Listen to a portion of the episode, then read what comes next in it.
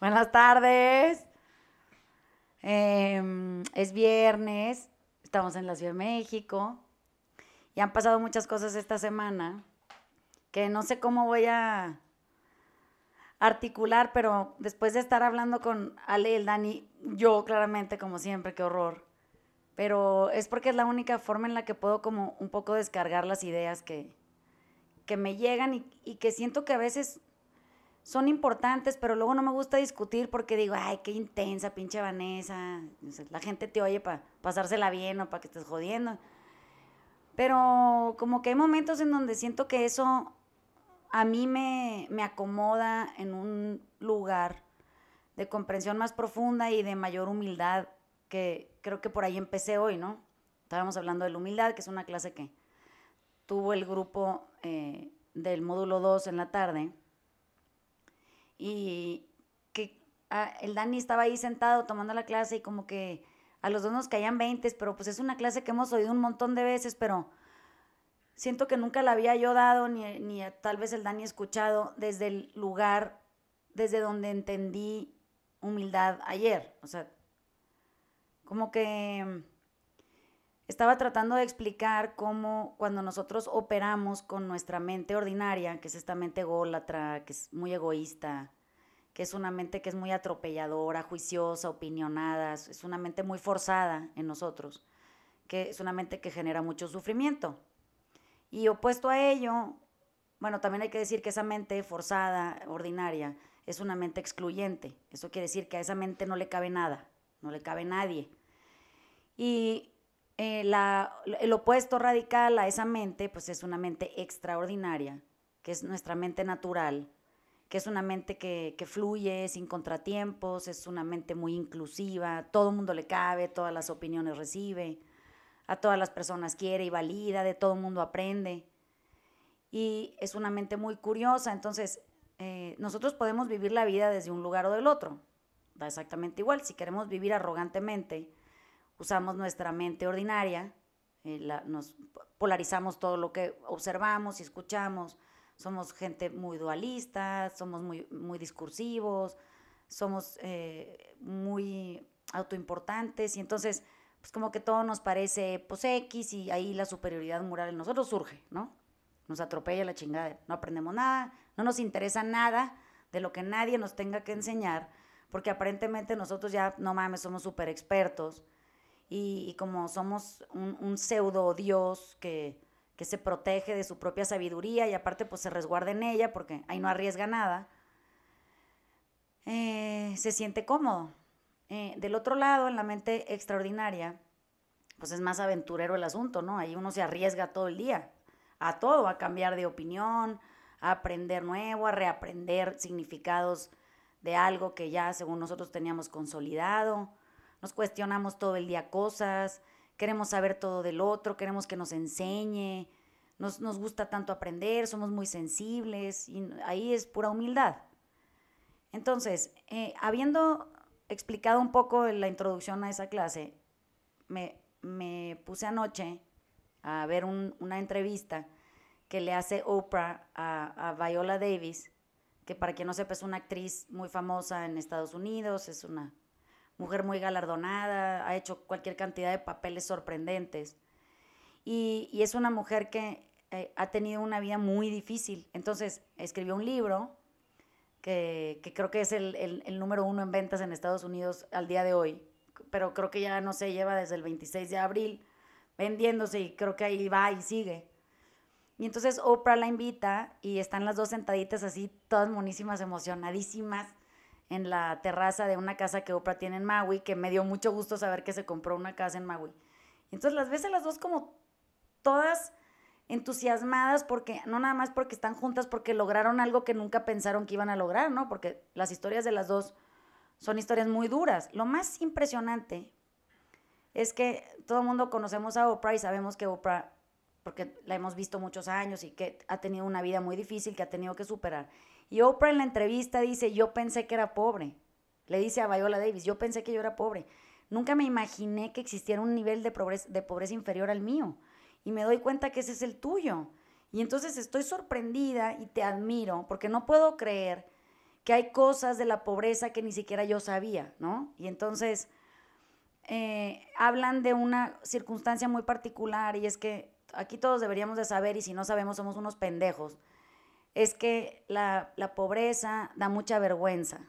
O sea, a, quien es pobre y, más, digamos, eh, en niveles que son indescriptibles, lo que le da a ese ser humano es una vergüenza muy profunda. La, pobreza no creen que es una cosa agradecida, ni uno tiene que decir, ay, gracias a eso me volví eso. Es una pendejada pensar que ese, esa dificultad la tendríamos que superar como si fueran chilame otra, ¿no? Entonces, en esta conversación hablan de muchas cosas. Compren el libro, no sé si está traducido al español, pero si no se esperan y eventualmente saldrá. Es un libro muy sentido. Eh, eh, habla de muchas cosas muy difíciles, habla, habla de olores complejos, habla de, carencias como muy básicas, pero muy particulares. Habla de maltrato, habla de muchas cosas, ¿no? Que, son propias de, la población afroamericana de esa edad, que le tocó ser niño todavía en, una época en donde pues, había un racismo flagrante ahí. Y entonces estoy sentada viendo esto en la noche, mis hijos están en, de fin de semana, pues, porque yo soy muy privilegiada, ¿verdad? Están de fin de semana eh, en, un, cada quien en su sitio, sus amigos, la madre. Y estoy sentada en mi tiempo eh, libre que yo atesoro, pero al mismo tiempo estoy sentada y me estoy dando cuenta que eso que tengo es un privilegio que no he reconocido. O sea, que yo pueda tener tiempo de, silencio, y, de soledad resguardada, no aislada, no, no desconectada, o sea, escogido por mí, y estoy pudiendo escoger de, en mi televisión con cuántos pinches miles de canales les gusta, con películas y cosas que no sé ni, ni qué son ni de dónde salieron. Y digo, ¿por qué armaría yo un pedo en la vida? O sea, nada más observándome aquí sentada con mi pijama, pudiendo tener agua potable para beber y bañarme, purificada, no mames, alcalina que la chingada. Y, y, en la comodidad de un espacio que no, me, que no es hostil y no me agrede. Y me siento ahí y digo, hijo de la chingada, o sea, ¿cuántas gente sabemos como yo? Que no estamos ni siquiera conscientes de que no tenemos ni siquiera derecho a armar ni medio pedo, pues. O sea, pues que si me habla mi mamá ahorita y me pregunta, mi hija, ¿cómo va la vida? Y yo, ay, mamá, pues ahí va, porque pues fíjate que los niños no están conmigo el fin de semana. Ay, estás sola. Y yo le contestaría, sí, mami, pues ya ves esto de pues ser soltera, a veces así funciona, pero no te preocupes. Y mi mamá me va a decir, no, pues mira, mi hija, es que la... De veras estoy teniendo esa pinche conversación, porque no nomás contesto, Puta, toda madre, mamá, aquí viendo una pinche película en mi privilegio. Eso es lo que debería de decir. lo que quiero que entiendan es que hay algo en nosotros eh, que tenemos la oportunidad o tuvimos el privilegio de haber crecido de cierta manera. Tenemos la oportunidad de servir a mucha pinche gente sin quejarnos tanto. Bueno, eso suena como muy utópico, ¿no? Que la comunidad y que nos vamos a poner a servir y que la chingada, digo, bueno, pero a ver, aterriza esa madre al día a día, ¿no? O sea, yo no tengo una fundación y si yo no tengo una fundación, Vanessa, ¿cómo sirvo? Bueno, mi, punto es el siguiente, si yo estoy viendo esta entrevista y, y me estoy conmoviendo hasta la médula, porque no puedo entender que alguien pueda ser capaz de sobrevivir, ni siquiera tener que tener los, los huevos a los ocho años de crearte un patrón de, salto de valla y de velocista para escaparte una bola de niños cabrones que vienen atrás de ti gritándote, pinche negra de mierda, te voy a matar, hija de la chingada, tienes ocho años. O sea, ¿quién previene eso? ¿Dónde estamos los otros? No, no ellos, porque, ay, bueno, pues es que se defienden entre ellos. No, no mamen. O sea, ¿dónde estamos los otros sentados en el sillón? ¿Y qué estamos haciendo? Y no estoy hablando de, defender este, o, erradicar el racismo, no estoy hablando de eso, estoy hablando de que nosotros en nuestro alrededor tenemos la oportunidad de concientizarnos, por lo menos, hijos de la chingada. O sea, abrir los ojos, darnos cuenta que la pinche vida está puesta con, con hilitos. O sea, que tenemos un periodo muy corto para poder hacer, mm, no sé si decir más y mejor, pero más por otras personas, ¿no? Que, quisiéramos quitarnos de en medio ese, esa sensación de, de entitlement, que cómo se dice esa madre en español. Ven, hasta esto es un puto privilegio, o sea, ahí puede pensar en dos idiomas, no mames. Eh, eh, de, de, de, esta sensación como de ventaja competitiva. de merecimiento. Ajá, o sea, que, que, no, que no nos deje ver con claridad que no somos el puto mundo. O sea, que no estamos nosotros y luego ya. Nosotros, nuestras familias, nuestros amigos y luego ya no hay nadie. Hay mucha pinche gente. Como que no nos gusta dejarle espacio al de al lado. O sea, nos gusta ocupar todo así. Eh, eh, ¿Han visto cómo la gente aparta sillas en lugares? Está apartado. Sácate la pinche chinga que apartado va a estar. O sea, tú no puedes usar tu espacio para apartar espacio que le robas a otra persona en la esperanza de que quien tú consideras conveniente en tu cercanía llegue. Entonces, se, siente como muy, muy, muy cerquita de, como de mi, de mi corazón cuando me doy cuenta que, o sea, en, el, en la entrevista, si la pueden ver, está en Netflix, ¿eh? está a la, a la mano de todo el mundo.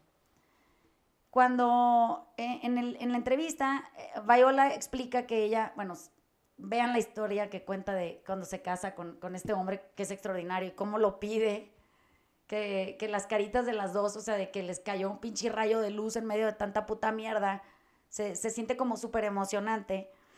Pero ella, en lugar de tener hijos, adopta una niña que se llama Génesis y que la, adopta de un, de un orfanatorio del lugar donde ella creció, que es profundamente frío, hostil, pobre.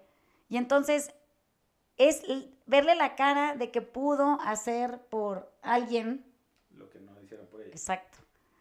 Y digo, otra vez la gente del hardship, la única que se atreve a ir ahí, ¿no? Estoy, estoy dijiste una cosa que me está haciendo ah, conectar varias, que es, si yo tengo la posibilidad de armarla de pedo, es que tengo un privilegio. No la, generalmente no, no, no, la voy a armar de pedo si no tengo un privilegio, porque no siento que nada me debe. Entonces, las Karens del mundo, bueno, y por, por, cierto, todos los que están escuchando esto tienen un privilegio. El simple hecho de que puedes escuchar un podcast, este... Sí, que sepas qué significa Spotify, sí, que le puedas picar. ya tienes un privilegio. Sí. Pero entonces, si tienes todo, todos somos unos Karens de alguna manera, porque tenemos el, la amplitud de no estar preocupándote de dónde vas a comer, de dónde vas a estar seguro, este, como que esas, esas cosas básicas que, que requieres.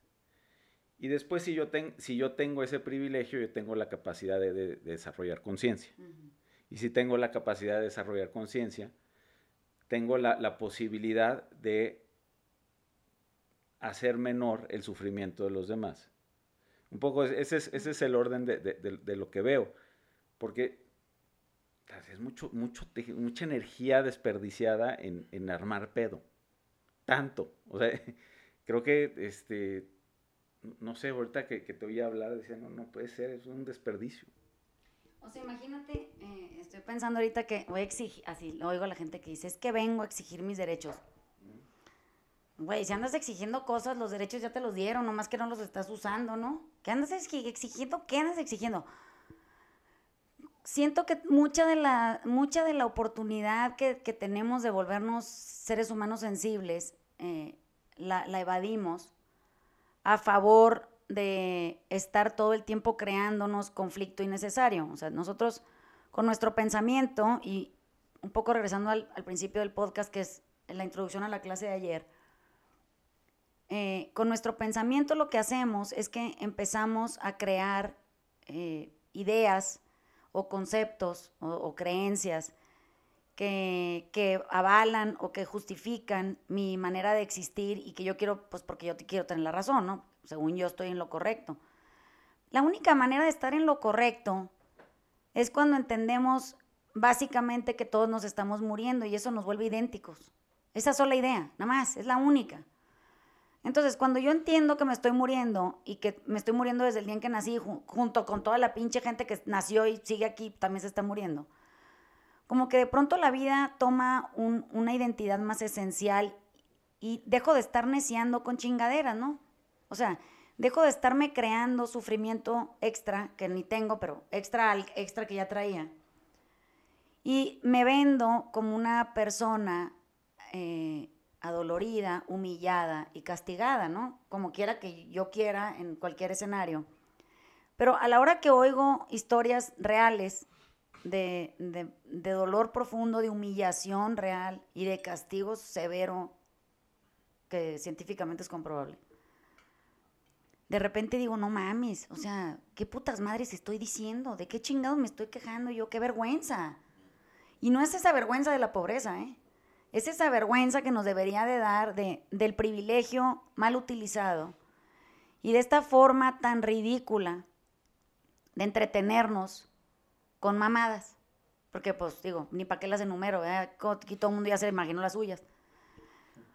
Eh, ayer estaba en una junta de trabajo que, eh, porque tengo la intención absoluta de, de crear contenido público. O sea, así como este podcast es gratis y no está patrocinado por nadie y yo puedo decir lo que yo quiera y lo grabo en mi computadora, en mi oficinita, con, un micrófono que pasamos de mano en mano, que si se mueve el micrófono no se mueve, que si el sonido, que la chinga, ese no es el punto.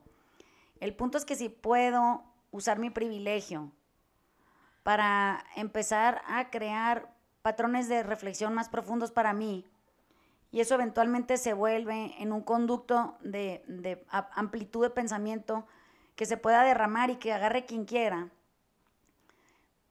Como que ayer estaba tratando de explicarle a, Paola, que ella es, es, esta persona fantástica que, que decidió como escucharme y, y, le decía, es que quiero crear algo que sea una plataforma de acceso para la gente que no tiene la posibilidad de tomar una clase y pagarla, de dedicarle una hora de tiempo, de, bajar Spotify en su teléfono, de gastarse sus pinches este, megas en estarme oyendo hablar, o sea, algo que sea tan sencillo, que sean mensajes tan claros y que se queden contigo, que te puedan hacer mejor la vida en convivencia con otros, que, que te alivianen el pedo de la vergüenza si, si estás batallando con eso, que te hagan sentir seguro porque te, vio, te vieron, aunque o sea, el, problema, y lo explicó Viola ayer muy bien, es que ella no, no pudo eh, darse cuenta de, esto que es revelador hasta que alguien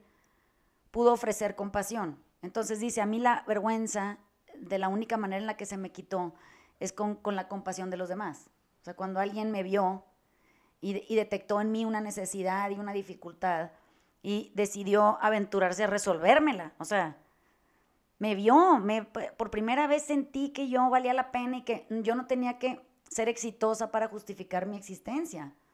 O sea, me, me, me encantó oír eso puesto ahí porque dije, pues esto es lo que todo el tiempo estamos tratando de hacer aquí, o sea, de ver al otro, de escucharlo, de decirle, compa, no hay pedo, no pasa nada. O sea, relájate, vive tu pinche vida. Ahora, imagínense que eso es aquí en el privilegio.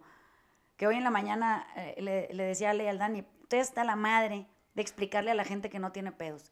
de veras, estoy hasta la madre. Quiero enseñarles eh, el, mundo sin sus filtros. O sea, quiero que sean capaces de ver la realidad así, encuerada, y decir, ¿qué voy a hacer para prevenir, erradicar, ayudar, mejorar, no sé, es acompañar lo que quieran, esto, que, es, que eh, verdadera generación de lastimadura.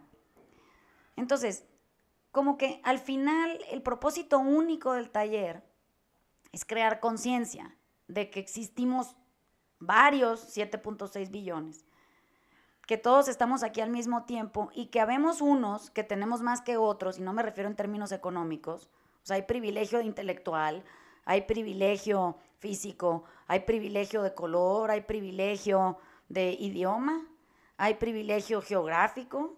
Ah, no mamen, hay privilegio para todo. Entonces, cada quien tendríamos que hacernos conscientes del nuestro para ver desde ahí cómo podemos servir, pero más importante, y no en, no en sustitución de.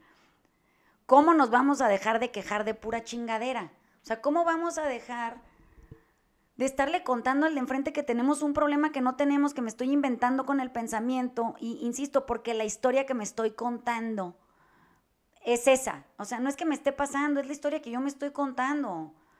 Entonces, si yo puedo entender también que mi privilegio me da para estarme contando historias, imagínense nada más. Ya llegamos a un lugar en donde un poco nos da asquito ser esa gente. O sea, qué huevos los nuestros de no poder salirnos de nosotros para considerar la posibilidad de que otros existen, de que andan batallando, y de que nuestro trabajo, aunque sea un ser humano, ¿eh? o sea, yo y uno más, ese uno, ese uno, y lo van a ver en la entrevista, a esa mujer la salvaron sus maestros. Es increíble, pero es verdad. O sea, a las dos. Oprah siempre ha dicho en, en, su biografía, en sus entrevistas, que a ella la salvó su maestra. Eh, es más, la invitó a un programa un día, ¿no? Pero cuando a Bayola le pregunta a Oprah, e, ella dice, sí, a mí, o sea, a mí me salvó Miss, la Miss, o sea, la de, la, su maestra. No nada más la de su época de primaria, la salvó su maestro de teatro en secundaria, la salvaron sus maestros en Juilliard. Esta mujer hasta Juilliard alcanzó a entrar porque su talento es una cosa increíble. Entonces, ¿qué pinche explicación me va a poder dar un cabrón que tiene todo y que no quiere estudiar, que porque le da hueva. Digo, con una chingada, o sea, no quieres voltear a ver cuánta gente daría la vida que tiene, que yo creo que ni es vida, eso no se puede llamar ni vida, el pedacero de mierda que trae puesto, por tener una de tus oportunidades, no importa cuál, jugar fútbol, que te lleven, que te recojan en el fútbol, que te compren el uniforme, que tengas tacos, este, que te lleven a la escuela y te recogen, que tengas posibilidades de ir a un buen colegio, que, aprendas otro idioma, que no quieren ver a su alrededor. O sea, nos debería de dar una sensación de contrariedad, o sea, al grado de casi no poder respirar, cuando nos damos cuenta que hemos logrado tirar a la basura, porque la, mayoría de, nuestros, nuestras oportunidades en el privilegio, simplemente porque las tenemos garantizadas. O sea, porque ni siquiera las cuestionamos. Ese es mi punto. Nada, ni siquiera eso hacemos. A mí me... Yo cuento historias más que, que me han pasado. Y... A mí yo estaba como en, quinto grado más o menos y, y sí tuve la posibilidad de, de, de, los maestros que me habían dicho que sí tenía la posibilidad de pasar a séptimo, ¿no? O sea, no tenía que hacer quinto, no tenía que hacer sexto y ya me iban a pasar directamente a séptimo. Este, sí tenía las capacidades, se ve que sí tenía las capacidades para, para avanzar en ese punto, pero en mi casa no, existía la posibilidad esa de que, de que avanzara a, ese nivel, ¿no? No me gusta regresar mucho al pasado porque no, no puedo un poco, pero bueno, esto lo quiero proyectar un poco hacia donde estoy hoy y hoy tengo las capacidades, hoy tengo el privilegio, porque así lo decidí y así lo conseguí. Hoy tengo que hacer una pausa en, mi humildad de, grabar este podcast, porque tranquilamente podría estar en mi oficina hoy, así como Oprah en su terraza, eh, estudiando eh, las cosas que me gustan estudiar y avanzar en ese punto de, conocimiento que tanto, que tanto me gusta y tantas cosas he, aprendido. A veces en, este lado, de este otro lado de no tan privilegiados, eh, no necesitas mucho. Eh, a mí un día se sentó Vanessa y me dijo, yo confío en ti y, así fue. O sea, no, necesitaba, no, necesitaba, no necesitaba plata, no necesitaba. No, no, no. Era solamente eso, el empujoncito nada más de, de, sentir a alguien que tenés al lado ahí que, que la vas a sortear junto, mostrándote, mostrándote un poco el camino, ¿no? eh, sigo en el camino ese tratando de, de, acumular eh, conocimiento para, para, seguir pasándolo, eh, sin creérmela tampoco, nunca. Por lo mismo, o sea, yo sí tengo la posibilidad hoy de, de estar en el medio y, y, ese es mi privilegio hoy de, de poder llegar a, a, enseñar de, ese lado y enseñarme desde ese punto, ¿no? Eh, no necesitas mucho porque si la vida te, puso inconvenientes eh, a cualquier edad, ¿no? Desde que naciste y, no te podías ir a Miami a, no sé, a, salirte del pedo porque no podías, o sea, no te podías ir a otro lado, nomás te tenías que quedar ahí a, resolverlo, a pasarlo, a ver qué pedo y seguir, seguir la vida adelante, diciendo, bueno, ya en, algún momento me va a tocar a mí, ¿no? O sea... Ese es el rayito de luz que dicen en la entrevista. Y, si llega, si llega, si lo, lo sientes, eh, está bueno, lo disfrutas, pero eh, no, no, te, no te sales de ahí, disfrutas más las cosas. O sea, como que sí es un privilegio el mío que, yo ya sorteé todas esas cosas. Para aquel que no lo tuvo, o el que no lo va a tener, ¿para qué te lo querés este, fabricar? ¿Por qué no te volteás y dices, bueno, si ya el otro ya lo pasó, ¿para qué quieres ir a pasar lo mismo para, para querer sentir igual que esa otra persona? Es decir, ¿para qué perdés tiempo? ¿no? Como sea, solamente te puedes voltearlo a ver y decirle, eh, che, yo también estoy con vos acá al lado y te voy a ayudar en, lo mucho que a él se le hace de ese otro lado y lo poco que te quita del otro lado que vos estás en, tu privilegio. O sea, no necesitan tanto, o sea, no le, no le tenés que resolver la vida con todas las cosas que vos crees que te pueden llegar a resolver la vida a tu imagen. No, a ese otro nomás con voltearlo a ver y, decirle vamos, que vamos por buen camino y darle un poco de, seguridad, listo, ya con eso ya tenés una potencia ahí eh, invertida porque decís, bueno, ese cabrón eh, lo que le ponga lo va a hacer porque si le han puesto un montón de cosas en la vida y la ha pasado, le, va, le va a venir a asustar que no pueda ir a, a, comprarse un par de esas zapatillas, no, le chupan huevo el par de zapatillas. Va por otro lado, o sea, como diciendo, bueno, si a vos te tocó el privilegio de haber sido, eh, no sé, económicamente o estar en un estatus social que podés eh, resolver las cosas un poco más fácil, y bueno, le agarrás y le ayudás a la otra parte de, de cómo hacerlo, de más o menos dirigirlo a mí un día Alejandro se sentó y me dijo, mira, boludo, hacé los números así y así. Y, hoy en día eh, no, tengo ni un puto problema con la plata porque ya lo resolví enseguida. Decía, bueno, tengo más capacidad como para saber qué más poder hacer. Eh, no estoy pensando a ver si me puedo ir a Argentina a, a huir, como me decían el otro día que te puede ir a Argentina porque ahora está todo barato. Y no, yo estoy entretenido hoy en día con lo que estoy haciendo acá, eh, laburando y, y, haciendo estas pausas que hago como para poder seguir ayudando en, el, en, el, en el propósito que tenemos nosotros acá en, en esta oficina. Pero bueno, ahí va. Ahorita que dijo el Dani eso, o sea, em, como que la gente cree que tienen que hacer mucho por el otro, ¿no? O sea, cree que tiene que salirse de su zona de confort y, llegar a, este lugar, a darle a ese otro lo que creemos que el otro necesitaría desde nuestra propia referencia, ¿no? Entonces, ¿pero qué le van a dar? ¿Una casa? Pero si no la vas a ver llevar.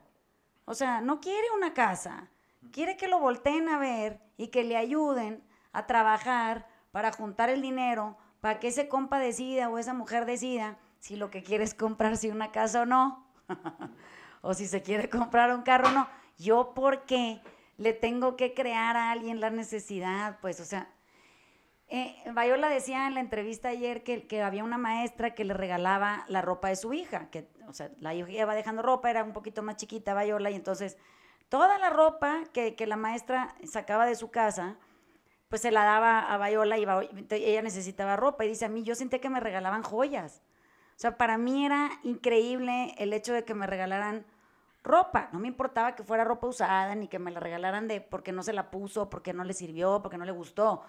O sea, me, me- me hacía muy feliz y yo sentía que cada vez lo que sentía era menos vergüenza.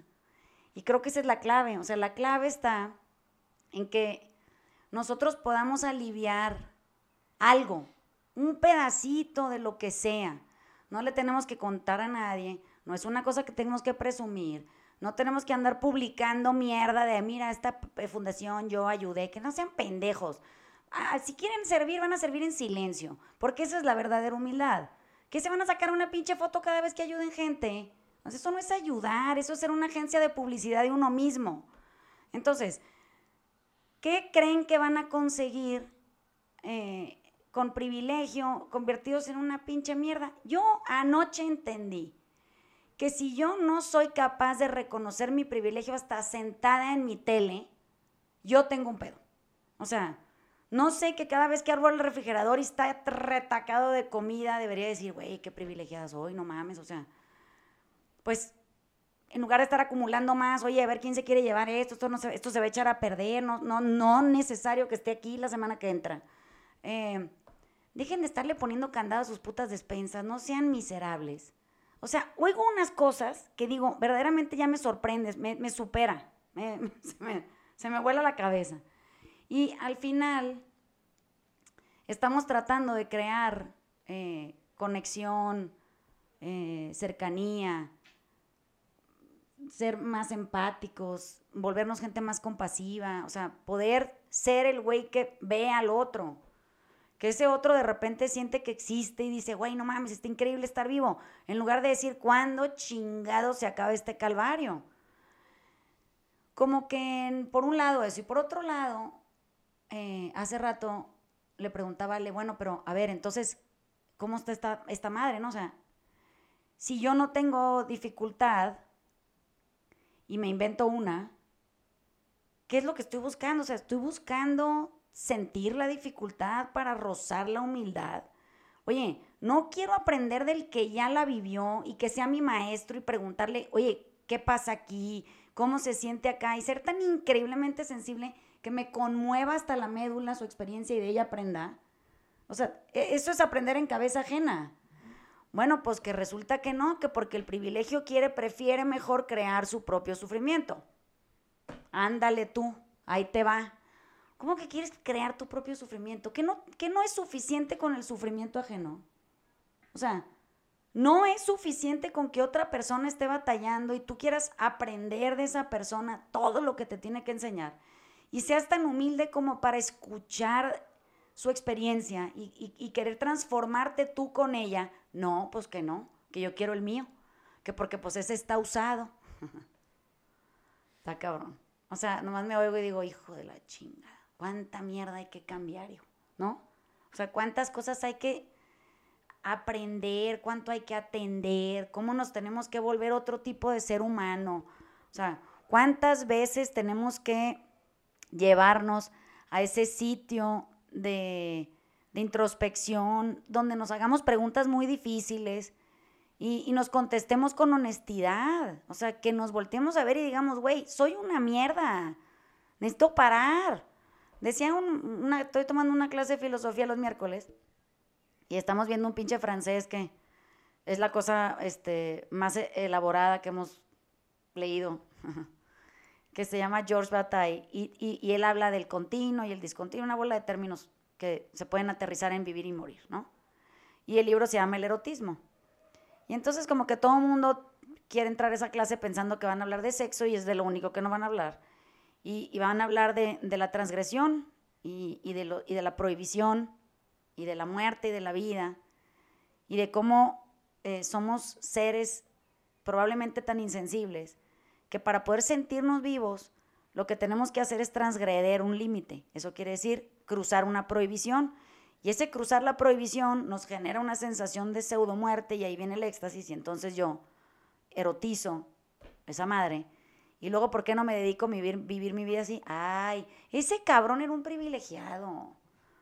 Ay, qué hueva, o sea, ¿por qué nadie le dijo, compa, ¿sabes qué? Sí, es 1800 y todo el pedo, y sabes escribir en 1800.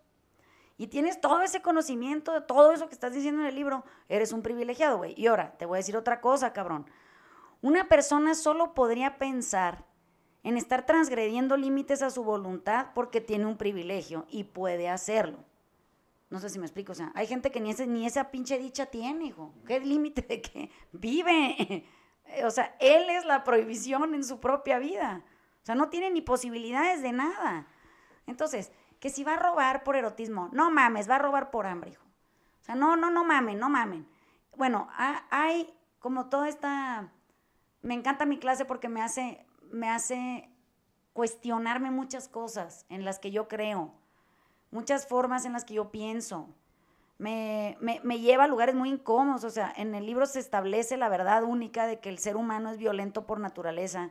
Y yo soy la antítesis de eso. O sea, yo pienso que no es cierto, que nacemos todos bien buen pedo y que nos lastiman cosas en la vida y que cada vez que nos sanamos una de ellas, incurrimos en cierto tipo de comportamiento erosivo. Eso quiere decir, somos buenas personas que actuamos mal cuando nos duele algo. Entonces, pues la gente a la que más difícil le ha ido en la vida, pues le duelen más cosas, entonces actúa más mal. Pues sí, como que suena lógico eso, ¿no? Pensar que todos somos violentos porque todos nacemos siendo una mierda, pues ese concepto medio catoliquesco no me parece una muy buena idea. Bueno, hasta eso tengo que ir a retarme. Oye, Vanessa, ¿y si sí? ¿Y si sí nacemos todos violentos? ¿Cómo está la cosa? Entonces, todo mi trabajo de querer erradicar erosión, digo, no lo voy a lograr en esta generación ni en la otra, pero bueno, ahí voy en el camino. Pues no va a ser posible, mija, porque resulta que no importa cuánto erradiques erosión, a la gente se le va a salir la violencia. Entonces, sí entienden que aquí lo único que importa es que cada vez que tengamos una idea de certeza, digamos, es privilegio tener una certeza. Entonces, mejor la voy a ir a retar porque así me vuelvo más humilde y me permito voltear a mi alrededor a validar lo diferente. Entonces, una mente extraordinaria, y no es ajena a nadie, todo mundo tiene una, una mente extraordinaria lo único que eh, vuelve excepcionalmente evidente es que es totalmente inclusiva. Es una mente que a todo dice, sí, a huevo, eso también puede ser verdad, sí, claro, esta persona también puede ser buena gente, sí, a huevo, este güey quiere o no, pero no importa, lo vamos a querer. O sea, eso es una mente extraordinaria, es una mente compasiva, es una mente empática, es una mente dignificante. No queremos una. Sí, sí queremos esa humildad.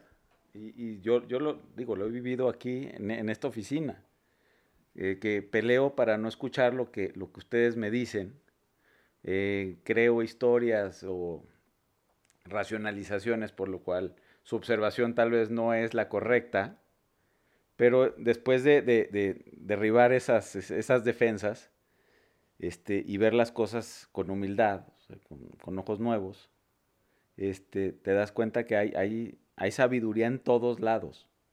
Y no porque no viene como tú quieres que venga, eh, eh, lo demerita. Simplemente te tienes que, que, poner con apertura lo que viene. Porque sí, o sea, todo está lleno de conocimiento por todos lados. No como tú quieres.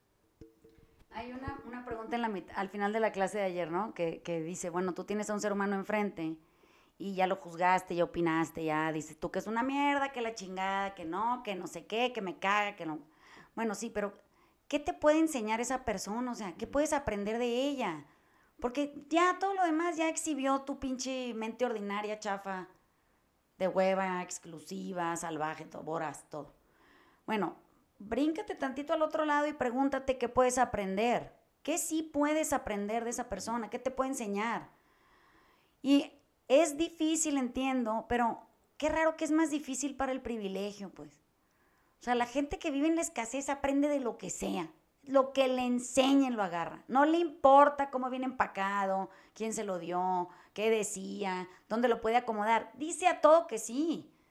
Entonces, tenemos una pinche carencia, los que andamos acá del otro lado, porque no nos damos cuenta que, que la limitante más grande de todo el privilegio es la arrogancia que nos hace superiormente morales descartar cosas que nos parecen inútiles, porque no queremos aprender de ellas, nos interesa, porque creemos que son inservibles, porque las demeritamos por precio, calidad, porque, ¿qué? ¿Pero qué es eso? O sea, sí pienso, oye, ¿qué pensarán estas personas que, que nos ven, hijo? O sea, ¿cómo nos describirían si vienen de los extraterrestres así como... Y vienen y nos ven y dicen, estos pendejos, qué pinche desmadre traen. Mira estos cabrones que les tocó menos, ahí la andan haciendo. ¿Y estos huevones qué? Así me imagino. Eh, esta semana y así como que voy recolectando información de, de, de mi privilegio, este, de la cosa, de, de, inquietudes, ¿no? Ah, me preguntaban hasta cuándo íbamos a aprender, ¿no? Del ejercicio, de, los movimientos y así. ¿Cuándo iban a dejar de aprender, no? Ajá, ¿cuándo se iban a volver expertos? Pues? Y, y yo le decía, pues vos fíjate que nosotros ya llevamos el tiempo que llevamos en, en, en Treleu y en el taller y está cabrón que siempre sacamos algo nuevo. Le digo, yo viene el Emanuel o Vanessa o Alejandro a hacer cosas así diferentes y siempre le estamos dando vuelta para, para, para ir retándonos cada vez más a la hora de, de la corrección, ¿no? Y, una de las chicas que, es, que trabaja, que estudió psicología, me decía, pero ¿y cómo, cómo haces eso? Y yo le digo, yo, o sea, si, si ayer te dije algo, como que quedó en ayer, como que hoy ya viene todo de nuevo y, y si me puedo ir limpiando cada vez más el conocimiento que tenía ayer, tengo más espacio para tener, para, para llegar limpio a, ver qué puedo, qué puedo aprender hoy de todos ustedes. Entre más gente tenga alrededor eh, viniendo, viniéndonos a visitar acá, como que si bueno, de cada uno le vas, le vas aprendiendo cosas y lo vas integrando a la hora de, de, lo que uno hace, ¿no? En mi caso es un poco la movilidad, ¿no? Y como que no, te, no vas arrastrando ideas, ideas viejas como que ya las, ya las enseñaste, o sea, ya te las dije. Eh, queda un poquito del otro lado también como para decir, bueno, qué tan rápido lo vas, a, lo vas a absorber o qué tan lleno tenés el disco duro.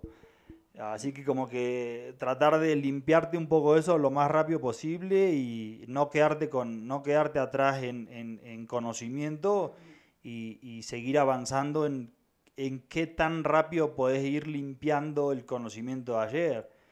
Eh, que el otro día le decía a Inés, o sea, no es tanto lo que puedas llegar a hacer, sino lo rápido que te puedes recuperar para, para poder hacer más al otro día. O sea, yo no puedo llegar cansado del, del, trabajo de ayer por la gente que tuve o estuvo medio pesado, no.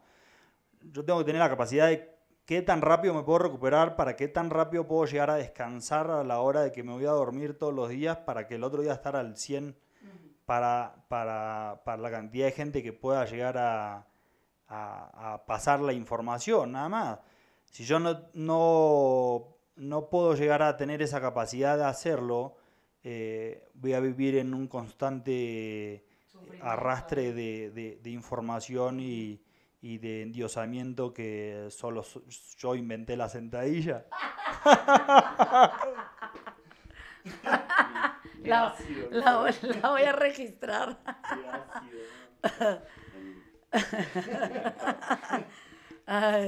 Estoy pensando que ya nos damos risas solos aquí. Estoy pensando que ayer este, estaba hablando con el Dani. Todo el día hablo con el Dani, ¿no? Porque pues estamos aquí encerrados, ¿no? Y estaba hablando con el Dani y nos estábamos riendo de una bola de cosas bien pendejas que nos pasan a nosotros, ¿no? Así, aquí adentro. Y de, de, de alguna manera eh, me di cuenta que nosotros tenemos posibilidades infinitas eh, aquí adentro porque este, este taller y, Treleu y la oficina y todo, o sea, las sesiones individuales, la única intención para la que fueron creadas es para acompañar a otros en su proceso de vuelta a ellos mismos, ¿no? O sea, en, curiosamente el libro de Viola Davis se llama Finding Me, Encontrándome.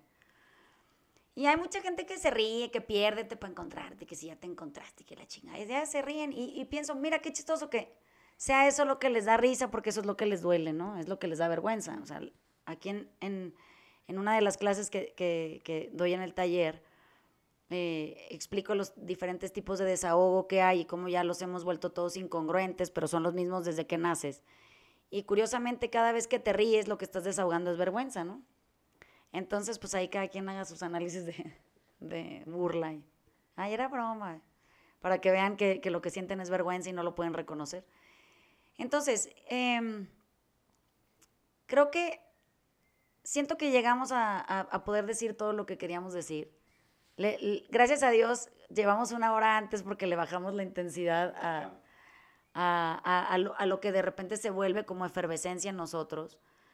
Casi siempre para cuando llegamos a, grabar el podcast estamos ya completamente regulados en, en, cómo nos oímos o en, lo que queríamos decir, así, no, pero... Y aquí ya como que, bueno, ya lo, lo discutimos tantito antes. Eh, y hay una otra observación. Entre más capaces seamos, y, y, Oprah lo hace muy bien porque ella ya tiene un privilegio, ¿no? Entre más capaces seamos de darle un espacio visible a la gente para poderla ayudar a, con mucha gracia y, mucha elegancia dar ese paso tan difícil que, que lo hace trascender su propio miedo. O sea, eso quiere decir hablar, por ejemplo, en el caso de Viola, de su propio libro, porque una cosa es escribirlo y pues que lo lea quien sea, total no los tienes enfrente. Y otra cosa es que con tu libro en la mano, alguien que ya lo leyó te pregunte cosas que tú vas a tener que explicar de ti en el libro, ¿no? Y lo que me parece es que es excepcionalmente hermoso ver a, a Viola hablar y, articularse y, y, esa pinche mirada tan humilde. O sea, nunca he visto a un ser humano que tenga esa mirada. O sea, sí tienen que verlo, aunque no le entiendan a la entrevista.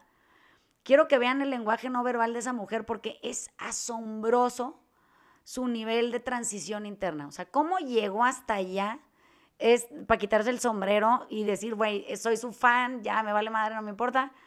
Voy a ver todas sus películas, voy a leer todo lo que hay de ella, la voy a querer oír siempre porque no, no, creo que es hasta que no, no tocas esa fibra, y eso solo lo puedes hacer viendo a un otro ser humano que te transforma a ti. Ese es el punto, ¿no? O sea, no, no, es, no es fácil para el privilegio recuperar ese sinfín de experiencias dolorosas para poder rozar ese nivel de humildad. Es imposible. Entonces, lo vamos a tener que hacer aunque no nos guste, porque como dice el Dani, inventamos la sentadilla a través de los otros. Y para eso vamos a necesitar un chinga madral de humildad. Aprendan en cabeza ajena, pues. ¿Qué importa? No tenemos que vivirlo todo. Qué, qué arrogancia, ¿no? Bueno, les mandamos besos. No sé si quieren agregar algo. No, tú vale. Nos vemos el viernes que entra. Gracias por venir a escucharnos. Ahorita les subo el podcast. Les mando besos. Chao. Chao, chao.